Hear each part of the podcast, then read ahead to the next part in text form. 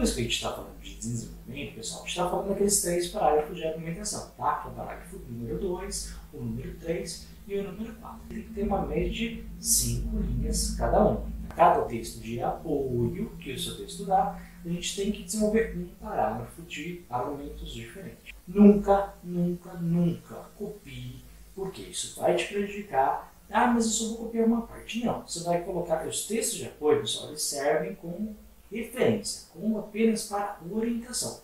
Cada parágrafo de argumentação, pessoal, a gente tem que usar uma coisa chamada conectivos. Conectivos nada mais é, pessoal, do que palavras ou expressões tá? que a gente usa para iniciar o começo do nosso parágrafo com o parágrafo anterior. Não esqueça também de se inscrever no canal, tá bom? Ajuda bastante a gente compreender, a gente tem uma meta. Forte abraço e até a próxima aula. Tchau, tchau.